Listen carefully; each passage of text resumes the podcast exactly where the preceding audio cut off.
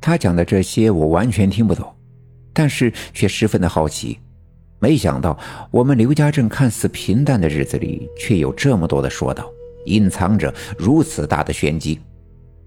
怪不得最近我奶奶一直愁眉不展，一定是在为此事担心。那该怎么办才好呢？我胆怯的问道。常银花看着我的样子，哈哈大笑了起来。你说怎么办？你又想怎么办呢？我被他笑懵了，不知道自己刚才那句话错在哪里，歪过头看着常三太奶，不再作声。三太奶也笑了。不用怕，还是有办法解决的。妖邪聚拢了游魂野鬼，是要吸取他们的阴气，而这些阴气呢，由怨而生。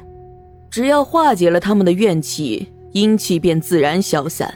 那些鬼魂将堕入轮回，便不能为那妖邪所用了。那该怎么化解他们的怨气呢？我再一次问道。常三太奶却摇了摇头说：“这是你们村该有的劫难，至于如何化解，是天机，不可泄露。你既然拜入我的门下，我不能坐视不理。该出手的时候，我们自然会相助。不过平时还要靠你们自己想办法。”三太奶说完，便闭上眼睛，不再说话。我看着他的样子。虽然十分的慈祥和善，却觉得特别的陌生遥远。有时候我看着他，会想到我的奶奶。原以为拜入他的门下，他两次找我会教我一些仙法道术，没想到三言两语便不再搭理我，一时间站在原地不知所措。常银花看了看我说：“得了，跟你说的也不少了，听不听得懂啊？”自己回去琢磨，我送你回去吧。说完，他站起身向我走来。随着他脚步一步步迈进，山洞里再一次刮起了一阵风，顷刻间飞沙走石。我赶紧闭上了双眼，用手捂住了耳朵，只觉得身体像一片叶子一样轻飘飘地飞起，随着风来回的飘荡。我不敢睁眼，也说不出话。在一阵忽上忽下的飞舞之后，风声渐渐的停止。我慢慢的睁开眼睛，原来又在那间破旧的屋子里。屋子里的灯光依旧昏黄，常银花仍坐在炕上叼着旱烟袋，仿佛刚才的一切并未发生。我站起身，稳定心神，四外张望。常银花呵呵的笑了。你瞎琢磨什么呢？咱们这是回来了。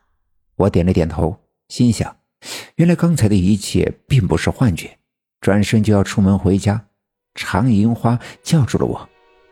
哎，我说你是傻呀？刚才没听我姐姐说吗？你们刘家村啊，将有一场灾难，还指望你去化解呢。你就这么走了？知道怎么弄吗？的确，虽然刚才的一切我听得似懂非懂。但总还是知道，三太奶说我们村将永无宁日。但说到这儿的时候，三太奶便不再言语，我哪知道该怎么弄。常银花见我一脸懵逼的样子，冲我挥挥手说：“行了行了，你走吧你走吧，笨成这样，我也懒得教你。”教我？听他的口气，好像他要教我什么。是要教我一些仙术。听他这么一说，我便来了兴致，收回将要迈出门的腿，转过身看着他的脸。你走吧，你走吧，明天晚上半夜的时候我再来找你。你回去吧，回去吧。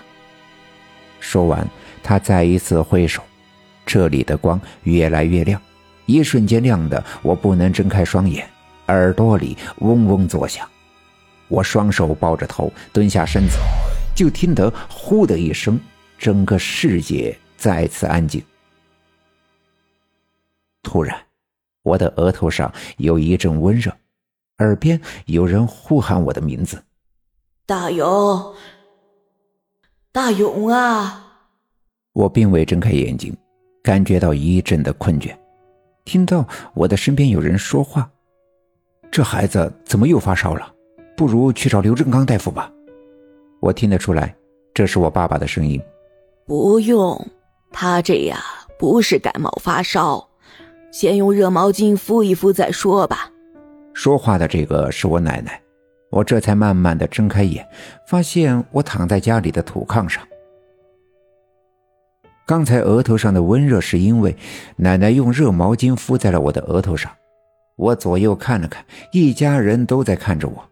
行了，我坐起身，惊讶的问奶奶：“咋啦？你们干啥都围着我？”我奶奶按着我，让我躺下，拿个被子给我盖好。你这是发烧呢？刚才睡着的时候啊，都说胡话啦。听奶奶这么一说，我才感觉到浑身有些燥热。其实发烧的原因我自己心知肚明，应该是刚才灵魂出窍去见了三太奶。我想把刚才的事儿呀告诉我奶奶，却又不知道该从何说起。事实上，有些话、有些事儿我并没听懂。我只记得三太奶跟我说，百鬼夜行是要破解四方煞的征兆。虽然暂时不能对村里造成什么危险。但总要想法子化解那些游魂孤鬼的怨气，才能得到安宁。我一醒来，体温便开始下降，不一会儿，浑身出了一股透汗。汗出来以后，四肢酸软。原打算坐起来跟奶奶说话，讲述一下我刚才的奇遇，可觉得躺着竟然如此舒服，索性再次闭上眼，呼呼的睡去。本集已经播讲完毕，感谢您的收听。欲知后事如何，且听下回分解。